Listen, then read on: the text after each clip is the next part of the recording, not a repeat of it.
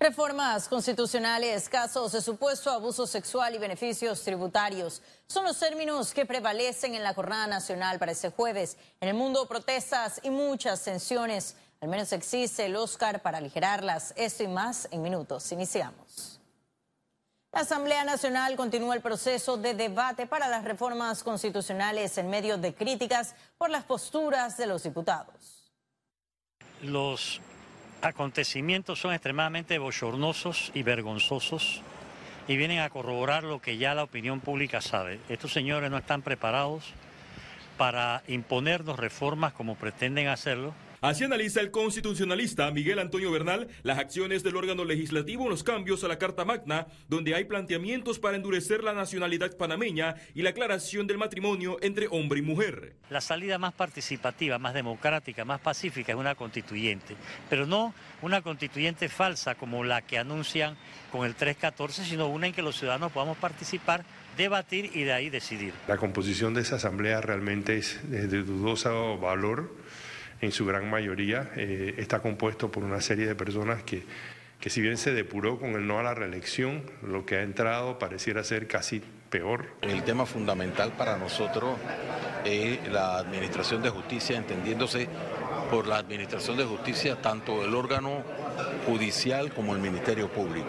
La Junta Directiva de la Asamblea Nacional evaluó extender los debates los dos últimos sábados del mes de octubre para lograr la aprobación. Félix Antonio Chávez, Econius.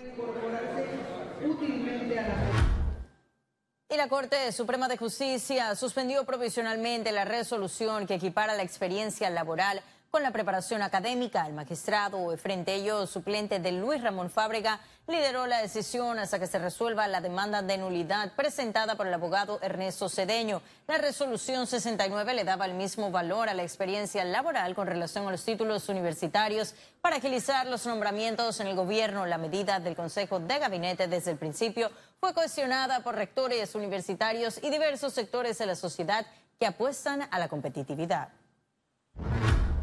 Y existe expectativa por la audiencia contra el diputado Arquesio Arias, quien este viernes comparecerá ante la Corte Suprema de Justicia. Yo no me opongo a ninguna investigación. El diputado del PRD deberá hacerle frente a las serias acusaciones en su contra por supuesto abuso sexual cuando ejercía como médico en la comunidad de Ustupu, en la comarca Gunayala.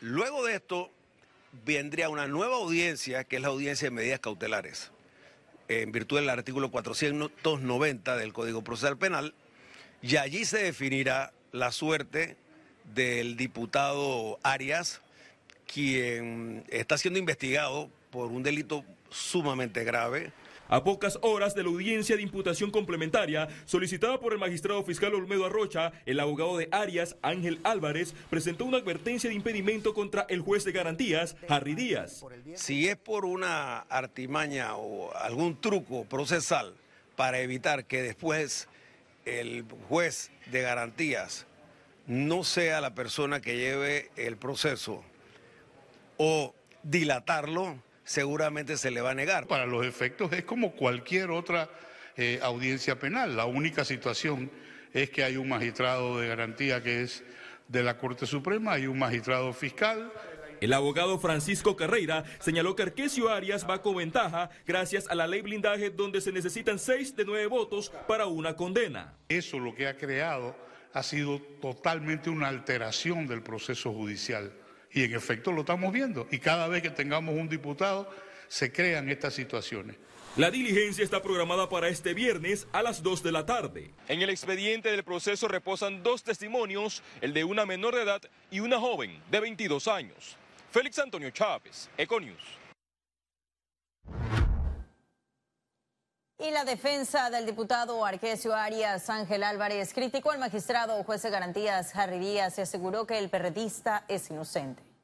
Definitivamente el magistrado juez de garantía va a hacer todo lo necesario para deformar e impedir que este acto se realice y que se den las formas que el código establece para tapar eh, el error que en el pasado ha cometido y que ha distorsionado de forma grave el sistema de justicia, tratando de hacer ver que no se necesita imputación en los casos de diputados. Es inocente, es lo que dice la ley, ¿no? ¿Qué dice usted? O debemos violar el principio de presunción de inocencia, que es un estado eh, de todo ser humano. Y el vicepresidente de la República, José Gabriel Carrizo, reiteró la importancia de las reformas constitucionales y su debate. También ponderó la necesidad de bajar el porcentaje de percepción de inseguridad a propósito del estudio publicado este miércoles.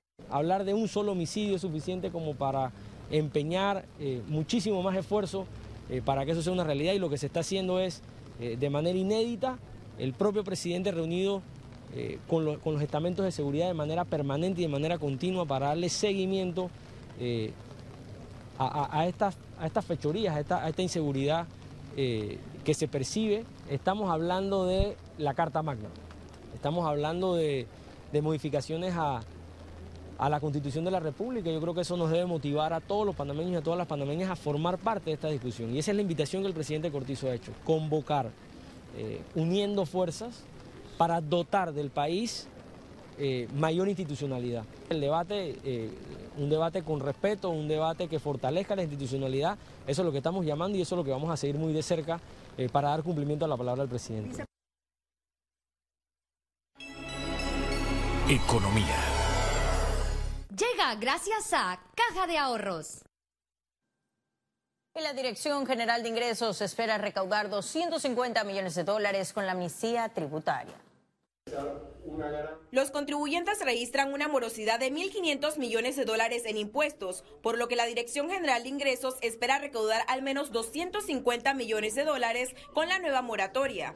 Al 30 de julio tienes que cancelarlo todo. Lo que si no lo cancelas, eso todo va a volver a tu cuenta eh, corriente con los respectivos recargos y intereses en multa. O sea, la totalidad siempre tiene que estar cancelada al 30 de julio de 2020. Esta administración informó que no habrá más moratorias tributarias hasta el 2024 y trabajarán en cambiar el comportamiento de no pago de los contribuyentes. Nosotros queremos iniciar también una estrategia de cultura tributaria y necesitamos a los medios de comunicación para que podamos comunicar, porque un gran, eh, un gran reto que tenemos como, como administración tributaria es hacer simplificar los procesos, ayudar con los contribuyentes de manera más oportuna y más fácil puedan pagar sus tributos, porque muchas veces de los pagos de los impuestos no se realizan por desconocimiento. Según cifras de la institución, al cierre del 16 de octubre, 478 contribuyentes entraron para gestionar pagos a través del sistema ITAX. 11 fueron presenciales para prescripción y 2 paranormales. Ciara Morris, Econews. Y el Ministerio de Comercio presentó una nueva unidad. Se trata de la Oficina de Inteligencia Comercial Intelcom. Esa unidad se ocupará de la identificación de oportunidades de negocios de exportación dentro de los accesos a mercados con los que Panamá ha logrado la negociación de diferentes acuerdos comerciales. El MISI aseguró que la oficina ofrecerá un formato amigable. Además, permitirá conocer qué productos están importando los principales socios comerciales de Panamá quiénes son sus proveedores y las oportunidades que tienen los productos nacionales. Es con esta herramienta, con esta oficina, con personal calificado que entiende y puede traducir los beneficios de los tratados de libre comercio, que podemos identificar las oportunidades de mercado, que podemos darle las herramientas al productor, que podemos indicarle qué precio necesita vender, quiénes son sus competidores, cuánto les cuesta llevar ese producto a destino final y quitarle las, los obstáculos que tiene todo productor para exportar. Y Panamá está lista para distribuir gas natural licuado como hub para la región centroamericana. Y podamos hacer este viernes iniciará operaciones comerciales el primer hub de gas natural licuado en Panamá y Centroamérica, en la planta de AES Colón. El impacto, bueno, dos cosas. El impacto en, Panamá ya lo estamos viviendo este año, ¿sí? más del 20% de las generaciones a base de gas natural. Eso tiene un impacto directo sobre el costo de generación. Este, y también, por supuesto, el impacto ambiental. En 2020, Panamá hará la primera distribución de gas natural licuado a terceros. Inicialmente vamos a empezar eh, llevando el producto hacia Costa Rica. Creo que va a ser nuestro primer destino porque la cercanía eh, trae consigo una ventaja competitiva de costo importante y luego vamos a expandir esto sobre todo al Triángulo Norte, que está en nuestro plan de negocio. Las plantas de gas natural son un 60% más eficientes y ofrecen estabilidad de precios. Uno es AES está trayendo una opción nueva, un combustible nuevo. Ya solamente la opción, tener la opción tiene valor. El segundo, tiene una componente de, de beneficio medioambiental extremadamente importante. Y segundo, estabilidad de precio y competitividad en el precio. El sector energético espera una transición al gas natural en los próximos tres o cinco años.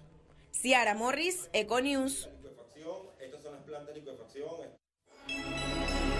Economía. Llegó gracias a Caja de Ahorros. Y así ha llegado el momento de conocer un resumen de la jornada bursátil de ese jueves 17 de octubre. Iniciamos. El Dow Jones cotizó en 27.025 con 88 puntos, sube en 0.89%. El IBEX 35 se situó en 9.340 con 0 puntos, baja en 1.50%. Mientras que la Bolsa de Valores de Panamá cotizó en 458 con 75 puntos, sube en 0.7%. Ahora veamos en detalle el volumen negociado en la Bolsa de Valores de Panamá.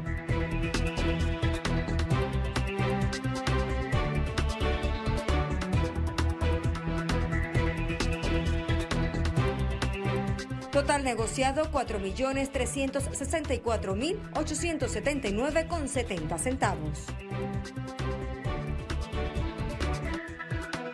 Y en breve estaremos de regreso con las notas internacionales. Pero recuerde, si no tiene oportunidad de vernos en pantalla, puede hacerlo en vivo desde su celular a través de una aplicación destinada a su comodidad y es Cable on the Go. Solo descárguela y listo. No se vayan, que en breve estaremos de regreso con la emisión de hoy de Econius. Ya volvemos.